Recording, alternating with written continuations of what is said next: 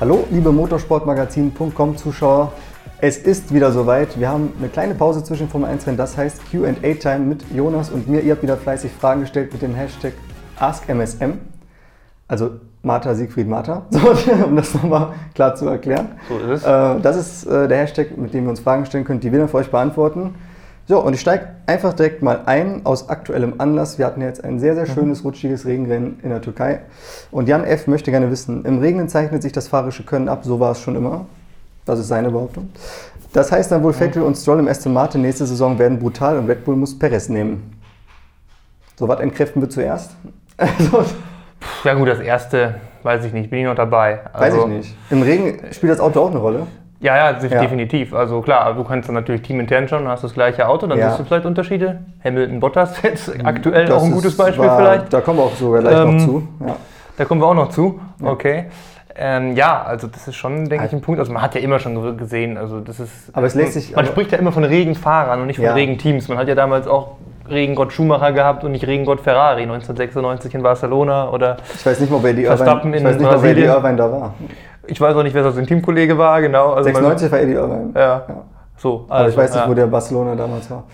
Siehst du, Ja. ja. Oder Verstappen, Brasilien halt so Sachen. Also man, man redet ja nur von einem Ja. Fahrer. Also ja, da wäre ich erstmal dabei, dass man schon. Ja, oder, dass man das- oder dass es zumindest so Fahrer gibt, die zumindest vielleicht auch nur im Regen gut sind, Das die jetzt ist hier jetzt auch. nämlich der Punkt. äh, nahegelegt werden. Kann man das rückwirkend, also kann man das sagen, dass das fahrische Können im Regen eine größere Rolle spielt? Dann, also das, was er sagt, heißt ja, Vettel und Stroll nächstes Jahr im Aston Martin werden brutal. Ja, aber dann nur im Regen. Und es regnet in der Formel 1 nur zweimal im Jahr. Richtig. Also es lässt sich ja nicht, wie soll ich sagen, rück, Ja, es regnet eigentlich jedes Wochenende, Der Typ, der im Regen geil ist, wenn der Stroll jetzt vom Perez jedes Qualifying drauf bekommt, das steht, also der hat glaube ich dreimal Mhm. dieses Jahr die Nase vorn gehabt. So, und dann einmal im Regen da vorne ist, bis zweimal. In Österreich war er auch vorne sogar. Mhm. Also zweimal hat Stroll das genutzt.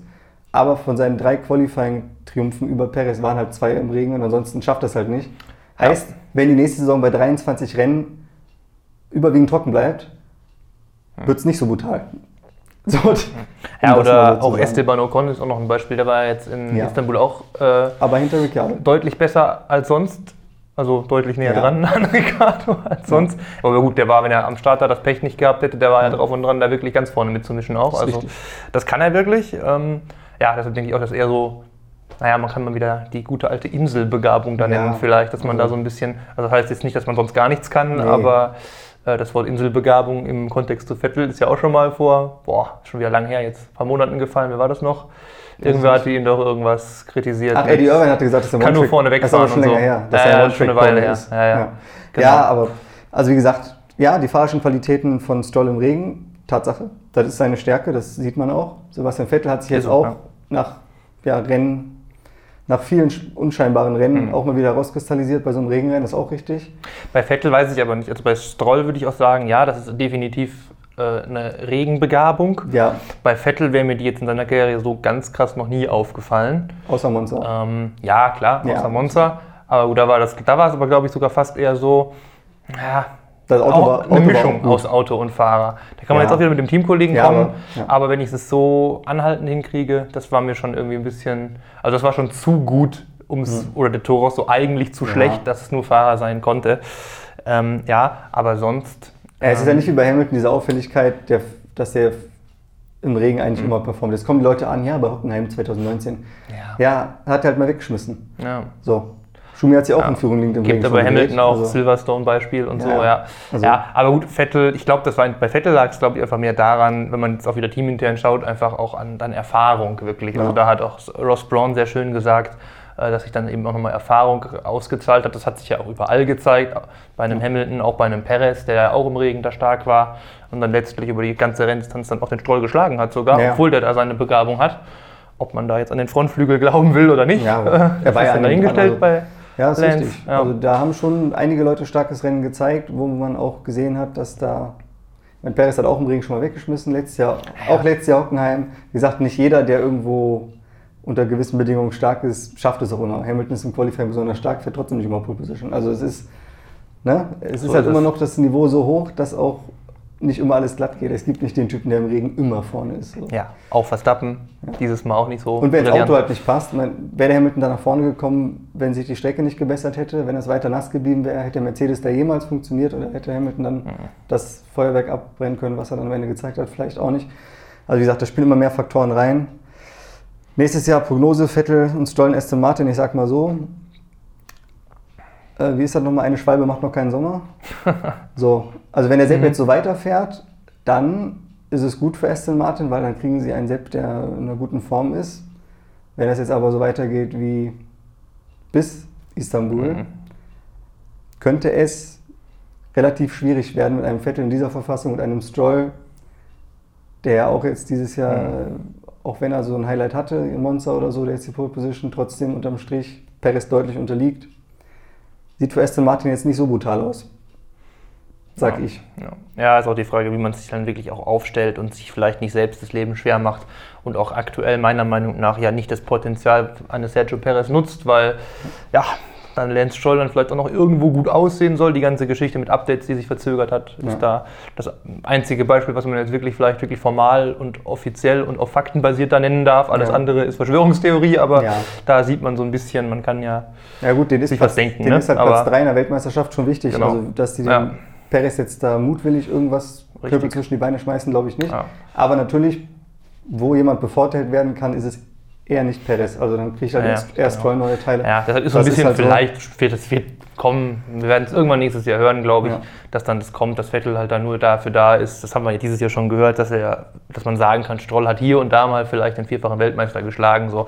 Das glaube ich noch nicht. Äh, also wenn der Vettel einigermaßen auf der Höhe wieder ist. Ja, und, ich glaube nicht, dass es das passieren wird. Deshalb sage ich extra schon hin und wieder. Ja. Also Vettel wird Stroll schlagen. Da gehe ich auch von aus. Wenn das nicht also. passiert, dann weiß ich nicht. Dann das war, glaube ich, die Idee, die Karriere noch zu verlängern, eine schlechte Idee. Aber ähm, das wird nicht passieren. Glaube ich auch nicht. Abschließend muss Perez zu Red Bull? Ja, muss er. Ja, gut. Nächste Frage. Sky Dragon. Sollte man für die Zukunft die Anforderungen einer F1-Saison breiter gestalten, Rennen bei deutlich, Ausrufezeichen, diverseren Bedingungen, in Klammern Grip, Luftdruck, Temperatur, Track-Layout auszutragen, um so den Teams die Chance zu geben, die Autos in unterschiedliche Richtungen zu entwickeln und dafür sorgen, dass die Kräfteverhältnisse von Wochenende zu Wochenende stärker verändern? den du wieder mal einen Punkt machen könnte helfen. okay. ähm, ja. Ähm, ja. Mhm. Naja. Heißt im Grunde genommen mal hin und wieder so ein Chaos-Wochenende provozieren. Genau. Und finde ich deshalb auch schon nicht gut, weil halt es von außen aufgesetzt wird, künstlich ist und das ist nicht mein Fall. Also ich verstehe irgendwie den, den, Ansatz dahinter. Eigentlich sollte das ja allein schon durch die Vielfalt der Strecken über den Rennkalender hinweg so ein bisschen der Fall sein. Sollte. Wäre auch, glaube ich, ein bisschen so. Oder ist es auch, wenn man im Mittelfeld mal schaut, das funktioniert ja schon halbwegs. Mercedes ist halt vorne einfach so überlegen, dass die einfach über alles hinwegfahren, Red egal was da kommt mittlerweile. Und Red Bull, ja, wenn Also wenn es Mercedes nicht gäbe, wäre Verstappen jetzt auch schon Weltmeister. Ja, genau, richtig. Das weiß ja eh, also. Der wäre sogar, glaube ich, dann eher noch früher Weltmeister geworden als Lewis, weil der Gap dann dahinter noch größer ist. Ja, aber weil auch der Teamkollege ja. nicht. Äh, nicht das auch, ja. ja. deshalb, also, äh, ja, eigentlich sind die, die Anlagen dafür schon bereitet auf einem nicht so künstlichen Niveau. Ja. Äh, deshalb liegt, das ist nicht das Problem und ich glaube, dass wir dieses Problem auch gar nicht brauchen. Ähm, ja, die Frage ist, ich meine, wie willst, die Regelrevolution, ja. wie willst du auch einige dieser Faktoren, also wie willst du die Temperatur beeinflussen? Ich ja, meine, du kannst natürlich sagen, wir fahren irgendwo in Afrika wo es super heiß ist. Ja, gut, ich kann natürlich. Oder in der Antarktis. Ja, oder Nürburgring halt im November sogar. Ja, dann noch so, kälter, ja. ja genau. Also das kann ich natürlich, so kann ich es ein bisschen zumindest die Wahrscheinlichkeit erhöhen, dass es so kommt, aber, äh, oder fahr, was weiß ich, irgendwo, wo krasse Regenzeit ist, Sepang oder so. Äh, was man dann aber eher nicht machen sollte, weil die Gefahr ist halt wirklich immer, dass dann halt gar nichts geht. Das haben wir ja Nürburgring schon gesehen, am Freitag alles stimmt, abgesagt.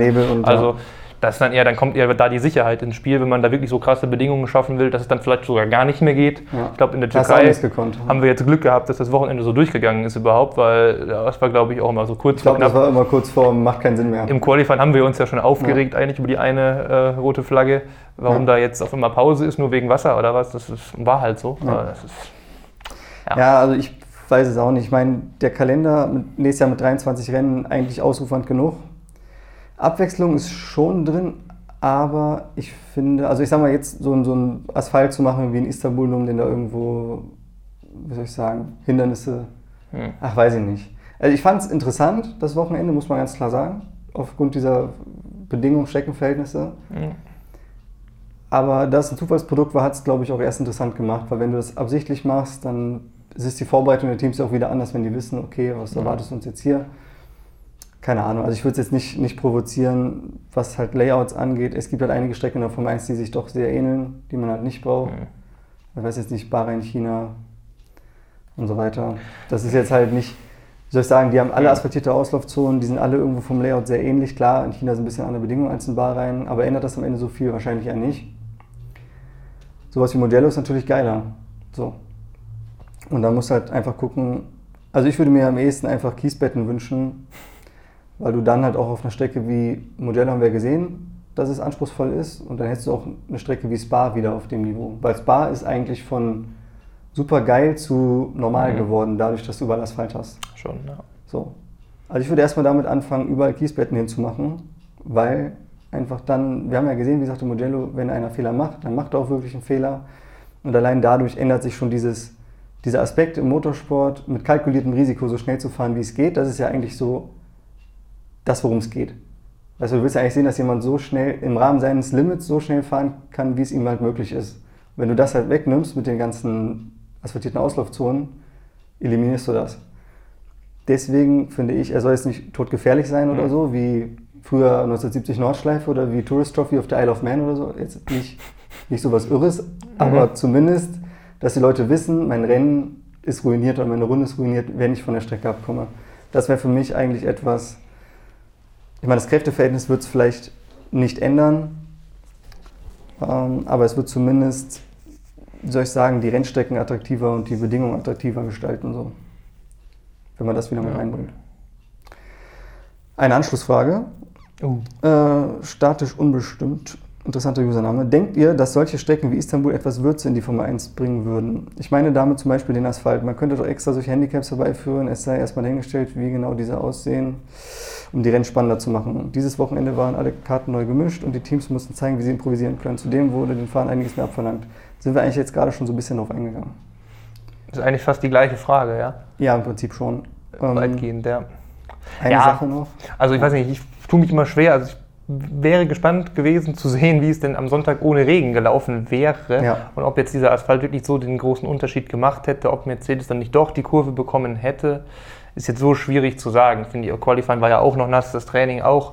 Klar, am Freitag waren die nicht in Form, aber wer sagt uns denn, dass die die Kurve nicht bekommen Ja. werden? Wer sagt uns, dass so eine Angststrecke wie damals die Singapur wegen dieses einen Jahres, wo es mal nicht lief, Ja, aber auch äh, nur einmal. ja, eben, einmal nur. Dass es wieder so gekommen wäre, sagt ja keiner. Weil die anderen Dinge, wo wirklich jetzt wie Portimao, wo auch das asphaltmäßig ja eigentlich ähnlich war, jetzt nicht ganz so extrem, aber auch schon, am Ende war es da ja auch dann normal wieder. Ja. Also klar, diese ganze mangelnde Vorbereitungszeit wird gerne genannt. Man sagt dann gerne, ja, das, das gleicht vielleicht alles ein bisschen an, weil man halt nicht so gut vorbereiten kann. Aber das gilt ja genauso für Williams und Alfa Romeo. Die Ja. haben ja das gleiche Problem, dass die nicht wissen, was sie tun. Also, oder Aber- eigentlich wir ja wissen sie trotzdem, was sie tun, wir weil haben's ja Simulationen. gesehen. Nürburgring Imola war ja Ja. nur, also war ja mit ohne Training. Mit Ja. nur einem sozusagen. kam am auch aufs. Gleiche raus. Ja. Und es kam auch aufs Gleiche raus. Ich finde das Also- aber prinzipiell eigentlich ganz gut. Also ich finde dieses, ähm, die Trainingszeit zu reduzieren, ist auf jeden Fall etwas, was ich begrüßen würde, weil wenn du halt wirklich nur ein Training hast, Samstagvormittags und dann ein paar Stunden bis zum Qualifying, das schmälert natürlich diesen ganzen Arbeitsbereich, wo sie sonst eskalieren, dann wenn sie freitags ihre Daten gesammelt haben von 180 Minuten Training. Was halt eh schon total, es ist halt in der heutigen Zeit übertrieben. So. Ja. Sagen, sagt ja jeder. Wenn du, so oft habe ich das schon gehört, dass die Fahrer sagen, ich habe heute am Auto gar nichts angefasst, das war von Anfang an gut. Ja, warum dann 180 Minuten? Oder andere sagen, ja, das Auto war am Anfang gut, da haben wir die ganze Zeit rumprobiert, am Ende wieder zurückgebaut. Ja, dann spart dann spart's euch halt. So. Ja. Und dann wird ja am Ende die ganzen Daten gehen dann in die Fabrik und da muss dann einer am Simulator sitzen, die ganze Nacht fahren und da rumprobieren. Und dadurch hast du am Samstag eigentlich, ist mehr Alles oder weniger alles, alles klar. So, und deswegen finde ich es eigentlich gut oder fände es gut, wenn man den Freitag streicht und das auf Samstag komprimiert. Du kannst ja auch zwei Trainingssessions machen. Eine ganz früh morgens, ein, zwei Stündchen Pause dazwischen, da kann man ja schon mal was mit den Daten anfangen und dann noch eine Trainingssession, jetzt nicht 90 Minuten, ne? Und dann das Qualifying, also dass man das auf den einen Tag splittet, aber diesen, dieses große Arbeitsfenster zwischen Freitagnachmittag und Samstagvormittag den wegnimmt. Und damit auch Kosten spart, weil natürlich hast du noch eine Fabrik keine Arbeit. So. Ja, und da ist keine Schäden von Grosjean-Abflügen am Freitag. Ja, die hast du nur Samstag. Da kann das Qualifying gar nicht mit, wobei der ist ja nächstes Jahr eh weg. Also von daher. ist Ja, schade, brauchen wir diese Änderung nicht mehr. Ja. Ja. Also er wird davon nichts mehr haben, beziehungsweise wir. Kommen wir zur nächsten Frage, würde ich sagen. MBA fragt, warum knickt Bottas immer unter Druck ein, auch wenn das Auto vielleicht am Unterboden beschädigt ist? Mann, Hamilton fährt 50 Runden und abgewetzten Inters, souveräne Rundezeiten und gewinnt und Bottas kommt nicht mal ansatzweise in die Richtung der Punkte. Schwache Kür. Ja. Ja. Ja, äh, berühmt war das nicht. Lest das Fahrerranking. Äh, Bottas ist relativ schlecht, sag ich mal. ähm, ja, Ja. Das, das war gar nichts von Valtteri. Also der Dreherkönig des, des Tages. Das waren ja fast so viele Dreher in einem Rennen, wie Vettel im ganzen Jahr geschafft hat. Und das hat was zu bedeuten. Ähm, also das war krass. Ähm, ja, aber da jetzt so, weiß ich nicht. Kann man sagen, dass Druck- der immer unter Druck einknickt? ja, Kann man, glaube ich, nee, nicht. Nee, finde ich auch nicht. Also, Er schlägt Hamilton schon noch oft genug im Qualifying, muss man sagen. Also, ja. das heißt oft genug. Im Verhältnis ist es, glaube ich, doch nicht mehr so gut, aber es ist jetzt nicht dieses Verstappen-Albon-Verhältnis, das meine ich nur. ja, ich, es war halt vor allem, es war gar keine Drucksituation. finde war es auch nicht. Weil der Druck ist lange weg. Das vor allem- ist, die WM ist durch. Ja, vor allem, was heißt unter Druck? Genau, wie du schon sagst, es war eh keine Drucksituation und es ist ja auch am Start schon in die Hose gegangen. Ja, Und das war jetzt auch nicht die Drucksituation, wo es irgendwie wirklich um was ging, sondern einfach darum, die erste Kurve zu fahren. Richtig. Und er hat halt einfach, Pech in gehabt. dem Moment war er Ja. einer von denen, die fliegen gegangen sind. Ja. So. ja, das war einfach unglücklich, da bin ich noch dabei. Ja. Alles andere war einfach Unvermögen. Das nachher. haben sich in dem so Also, viele, ich meine, das haben sich in dem Moment so viele gedreht. Ja. Muss man auch sagen. Ja, äh, insgesamt auch klar. Also auch große Namen. Ja. So, Verstappen, das Auch war mehr- ja auch mehrfach. dilettantisch fast schon, was er da gemacht Ja. hat. Also, ähm, Und da würdest du jetzt auch nicht sagen, Verstappen Nee. kann nichts. Was ich verstehen kann, wenn man Bottas vielleicht irgendwie ein Druckproblem unterstellt, sind tatsächlich seine Starts zu Saisonbeginn, weil das Ja. ist halt wirklich nicht immer eine Drucksituation, egal wie es jetzt in der WM steht, da geht es einfach um gerade den Start an sich. Da hat er halt schon äh, ein bisschen Federn gelassen Ja. und da kann ich mir schon vorstellen, dass das auch irgendwie eine Kopfsache ist und so, weil das ist halt dann schon irgendwie so ein bisschen, also ja, das war auf jeden Fall, es kam ja auch nie wirklich so technische. Eine war irgendwo war was falsch eingestellt, irgendein Knopf falsch, aber ansonsten war äh, das ja einfach immer nur selbst verschulden, also der Start. Von daher das eher, ja, aber ansonsten, dass er jetzt irgendwie auch die WM vielleicht wegen äh, irgendwie Problemen mit Druck umzugehen verloren hätte, glaube ich nicht. Das liegt einfach daran, dass der Hamilton einfach, äh, Einfach durchgehend abliefert, konstant ist, einfach besser ist, genau. Wir reden von So. Hamilton, bei Hamilton halt von einem Ja. Ausnahmetalent. Das ist einfach so. Richtig. Und der Also, Bottas ist, der Bottas ist ein super Rennfahrer. Also das ist jetzt keiner, der nicht in die Formel 1 gehört oder der irgendwie lieber, weiß ich nicht, Rasen mähen sollte. Der Bottas ist schon, ich meine, der ist extrem stark. Jemand, der Hamilton Ja. im Qualifying überhaupt mal schlägt, ist stark. Oder der, wie oft hat Hamilton, äh, wie oft hat Bottas dieses Jahr im Qualifying gegen Hamilton verloren, wo es halt nicht mal eine Zehntel war. Ja. Überleg mal, der Albon hat ein Problem, auf unter eine halbe Sekunde an Verstappen ranzukommen. Bei Bottas reden wir, wenn er von Hamilton geschlagen wird, oft um 5 oder 8 oder 900 Richtig. oder so. Ja, also der, Der ist, ist da wirklich, schnell. also dafür, dass gerade Hamilton Qualifying ein absolutes Monster ist, Ja. ist es gerade dieses Jahr so gut wie nie, finde ich eigentlich. Also das ist jetzt schon sehr respektabel. Also man muss tatsächlich auch sagen, der Bottas wird auch schon, schon besser noch immer, nach wie vor. Der hat seine Stärken auch. Aber das Schlimme ist halt auch der Hamilton, man kann es nicht glauben, aber auch der wird noch besser. Das ist echt Wahnsinn. Ja, beziehungsweise aber der ist halt immer noch das kleine bisschen besser und das ist, ja, es ist eigentlich bewundernswert, wie der Bottas immer noch, wie er es schafft, sich zu motivieren, trotz dieser ständigen Niederlagen. Ja. Weil er ist halt Ja. wirklich beharrlich dabei, ne? ja, So. ja.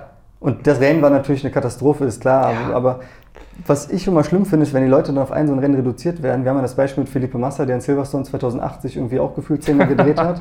Da ist es immer, ja, der Massa, der kann ja im Regen gar nichts, ist das eine Flasche? So. Da hat einer einmal im Regen so einen Hm. richtig Ja. schlechten Tag erwischt. Hau natürlich ist es, ist es schlecht. Natürlich kann man jetzt, also bei, bei Schumacher oder Hamilton fällt mir so ein Tag halt eben nicht ein. Deswegen, aber wir reden über Schumacher und Hamilton. So.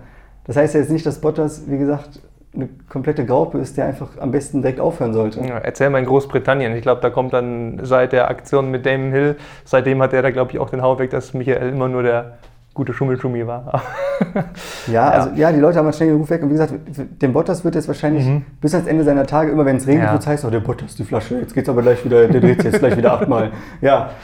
Und das ist halt Ja. Bullshit so, weil ich meine, er ist, natürlich, Hamilton ist ein Ausnahmefahrer, er ist im Regen auch besonders stark oder und eigentlich unter jeden Bedingungen, aber im Regen sieht man es halt Mhm. noch mal mehr. Aber am Ende des Tages, jetzt kann ich hoffen, dass ich recht behalte, wenn es das nächste Mal regnet, dass der Bottas sich nicht sechsmal dreht, aber Mir geistert gerade auch, auch Hockenheim im Kopf rum. Da war ja auch nicht so berühmt, der einmal, wo du eben den Hamilton da mal angesprochen hast. Ja, ja gut, Bottas ist dann auch einmal abgeflogen. Ich meine, ja, Max hat sie auch gedreht dem Ende, einmal. ja. Max Mhm. hat zwar gewonnen, hat sie aber auch gedreht und ist Ja. ziemlich eingeschlagen. Ich meine, Ja, So es ist dann so. da auch immer, ja, das So. ist halt teilweise auch einfach Glück, ob du dann die Bande mitnimmst beim Dreher so, oder wie, nicht. so wie Sepp 2018, der die Bande mitgenommen hat, bei einem kleinen Verbremser, der eigentlich nicht weiter tragisch ist, aber es passiert Ja. dem Sport nun mal so. ja. Ja, also wie gesagt, Bottas, es ist so, er wird Lewis Hamilton niemals aus eigener Kraft schlagen, sage ich jetzt. ja. Ich meine, wir haben es jetzt lange genug gesehen, da brauchst du jetzt auch Also keinen, auf die ganze Saison gesehen. kein Prophet sein, ja. einzelnen Wochenenden mit Ja. Sicherheit. mit Ja, so gut ist er tatsächlich. Ja, aber Ähm, aber ja, der lange Atem, der reicht nicht. nee, die Nee. Konstanz für eine WM 23 Rennen nächstes Jahr oder überhaupt schafft er nicht. So, aber er darf noch ein bisschen bleiben. Er darf auf jeden Fall, er hat ja einen Vertrag für nächstes Jahr, also Bottas bleibt noch ein bisschen. Und ich glaube, er wird auch, wenn er bei Mercedes fertig ist, noch ein bisschen bleiben. Weil Bottas ist eigentlich schon, also ich glaube, dass der im Mittelfeld besser aufgehoben wäre als an der Spitze. Weil, also auch so ein, so ein Sergio Perez zum Beispiel bei Mercedes brauchst du nicht. Also du könntest ihn als Nummer zwei so wie Bottas gebrauchen. Aber du, Perez würde jetzt nicht Hamilton schlagen. So. Nee. Dafür ist er jetzt im Mittelfeld, wo er fährt, ist er der absolute Gott. So, also da ist er halt wirklich top. Da kannst du an Perez nichts aussetzen. Ich glaube, wenn Bottas so ein Auto hätte, würde er da auch besser aussehen als bei dem, was er jetzt macht. So. Ja. Mal sehen, wo wir ihn noch, äh, in welchen Farben wir ihn noch sehen in seiner Formel 1-Karriere. Kommen wir zur letzten Frage. Fabi Biefer fragt, meine Frage wäre eher ein Wunsch, dass die FIA jedes Jahr die letzten zwei oder drei Schlechtplatzierten aus der Liga absteigen lässt, um anderen Fahrern die Chance zu bieten und so für frischen Wind zu sorgen. Ja, Das ist lustig. Ich war jetzt gerade, habe gerade schon noch überlegt, ob ich bei Bottas noch einen Fußballvergleich bringe mit irgendwelchen Fußballspielern, die in der zweiten Liga Torschützenkönig werden und in der ersten nicht ein Tor machen. Ja, ähm, jetzt kommt sowas mit Absteigen, Aufsteigen. Ähm, aber das ist in dem Fall, äh, finde ich, nicht so zielführend, dass man es irgendwie einführt. lässt sich auch nicht umsetzen, Ähm, weil das alles Vertragsgeschichten sind. Du kannst auch keinem Team, welch, welchem Team würdest du denn quasi Richtig. den Auf- und Absteiger dann aufzwingen wollen, auf irgendeine Art und Weise? Weißt du, ich meine? Ja, Also, das ist ja, vor allem das ist halt auch wirklich einfach nur, es ist ja auch einfach Käse. Wenn ich am Ende bin, bin ich am Ende in der Formel 1, weil mein Mhm. Material schlechter ist. Und wenn alle in Einheitsautos fahren würden, dann kann man da sehr gut drüber reden vielleicht. Ja. Könnte man, ja. Aber ähm, so, äh, ja, und man könnte halt vertraglich sagen, gibt es halt keine Verträge mehr, gibt es nur ein Jahresverträge und Ja. nächstes Jahr ist es geht nicht mehr anders, okay. Ja, aber auch die Verhandlungen werden dann ja weg, wenn du sowieso aufsteigen musst und irgendwo hin musst. ja. Da ist ja, ja das auch alles verloren. Ähm, Lässt sich in dem Sport einfach nicht umsetzen. Ich meine, aber ich weiß gar nicht, ist das so gemeint, dass man ähm, Fahrer innerhalb der Teams aufsteigen lässt? Oder ist vielleicht sogar gemeint, wieder mal Richtung Formel 2 runter oder so? ja, das verstehe ich so. Die, Idee, die Frage hatten wir nämlich mal mit Teams, meine ich. Äh, dass jetzt irgendwie die Teams Ja, absteigen hatten- müssen hatten in Formel 2 sogar mal, und so und andersrum, was noch illusorischer ist. Ja, weil das allein schon hier nicht geht. Ja, Du so. kannst also Formel 2 Team sagen, Gratulation, du bist jetzt aufgestiegen, alles klar, wir melden jetzt Insolvenz an, das können wir uns eh nicht leisten. so, ja, ja, so ist es halt nun mal. Also, so ist es. das Ja. lässt sich nicht umsetzen. Ja, also ich finde halt vor allem einfach, das ist halt einfach dann unfair, wenn die Autos, wenn es keine Einheitsautos gibt, das ist ja, Ja. Käse. Wie will der, äh, der, der, der. Russell und wie will der Latifi, wie wollen die denn nicht absteigen? Bitte. Wie soll das Der funktionieren? Latifi wäre auch niemals aufgestiegen, wenn es danach geht. Aber, aber ja, der George Ja, Russell also das ist ja pures Ja. Glück, dann, wenn es Ja. mal irgendwo ein Chaosrennen gibt und er holt ein paar Punkte. Ja. So, ja, da, wenn man bedenkt, Robert Kubica Sicher- wäre dann letztes Jahr eher Klassenerhalt. drin gewesen als Russell. Das ist ja lächerlich. Ja. Also, ja, ja, es, so. Ähm, abgesehen davon, es sollte eigentlich äh, in der Natur der Sache liegen, dass der Formel 2 Champion auch seine Chance bekommt. Oder auch meinetwegen die ersten zwei oder drei, so wie wir es 2019 hatten mit Russell, Ja. Norris, Albon, so die drei haben wir bekommen. ja. Genau, also das sollte eigentlich in der Natur der Sache liegen, dass du in der Formel 1 auch Ausschau hältst und du aus der Formel 2 Talente, vielversprechende Fahrer, die auch holst. Und irgendwelche Typen, die lange aufs Abstellgleis schon gehören, die fahren in der Formel 1 eigentlich fast immer, die dann auch dementsprechend vor die Tür setzt. Und das ist so ein bisschen das Szenario, was wir dann wahrscheinlich bei Haas für nächstes Jahr sehen, weil Grosjean und K-Max sind out. Und Spekulationen zufolge, also Mick Schumacher hat ja anscheinend gute Chancen Ja, auf das Cockpit, das also auf eines aus. dieser Cockpits. Und damit hättest du quasi jemanden, der in der Formel 1 am Ende angekommen ist, wie jetzt Grosjean, der aussteigt und Mick Schumacher, der halt aus der Formel 2 mit Erfolg einsteigt. Und dann ist es, kommt es dem ja eigentlich schon gleich. So, Einsteigen, aussteigen statt absteigen, aufsteigen. ja, würde ich Ja, sagen. ja, aber ich finde eigentlich, das, das klärt sich so natürlich. Also, pff, Ja. ja, es ist. Ich meine, auch so Teams, wenn jetzt ein Latifi absteigen würde, das wäre für Williams sicherlich auch nicht toll finanziell gesehen, wenn sie den jetzt irgendwie verlieren Ja. würden, damit auch die ganze Kohle, die da reingebuttert Da wird. gibt es genug andere also, Geld. Ja, Kommt halt Roy Nissani oder so. Das Aber der hat stimmt. eh schon sein Geld da geparkt, aber dann kriegt er halt das Stammauto. Aber da kannst du dann so lange mit rumspielen, da geht es dann wieder nur, nur ums Geld und um Paydriver. Das ist ja auch nicht Sinn und Zweck. Ja, Also. eben. Also eher schwer darstellbar, würde ich mal sagen. Ja. Schätze ich auch. Ja, dann sind wir am Ende dieser QA-Runde angekommen. Wow. Mhm. Wenn ihr weitere Fragen habt, wie gesagt, mit dem Hashtag AskMSM immer schön an uns schicken. Gerne auch noch ein bisschen absurder als das, was wir heute gehört haben. Also es Nein. war heute äh, halbwegs vernünftig. Ja klar, es, es, soll ja auch ruhig, es soll auch ruhig kreativ sein. Ah, so. Wir sagen auch Mhm. ehrlich unsere Meinung, das braucht auch keiner persönlich nehmen. So. Also, wenn wir jetzt zum Beispiel Absagen erteilen, wie, wie auf dem Amt, so, noch mit Stempel drauf, abgelehnt, aber, aber das heißt ja nicht. Äh, Nee, nee. Das sind ja nette Denkanreize, über die man sich Ja. auch Gedanken machen muss. Und es gibt auch, gibt ja auch oft coole Beispiele. So. Klar. Die Formel 1 äh, braucht Innovation. Die braucht nicht irgendwelche komischen Amazon-Grafiken, Grafiken, wo irgendwelches Zeug dir vorgegaukelt wird. Die braucht mal lieber was, was auch Sinn ergibt. Na, Das ergibt mehr Sinn als gewisse Grafiken, das ist wohl wahr. Das Also da sind die Vorschläge noch besser. Auf jeden das, Fall. Das meine ich nämlich, das meine ich nämlich damit. In Mhm. diesem Sinne, macht euch Gedanken und bis zum nächsten Mal. Adios.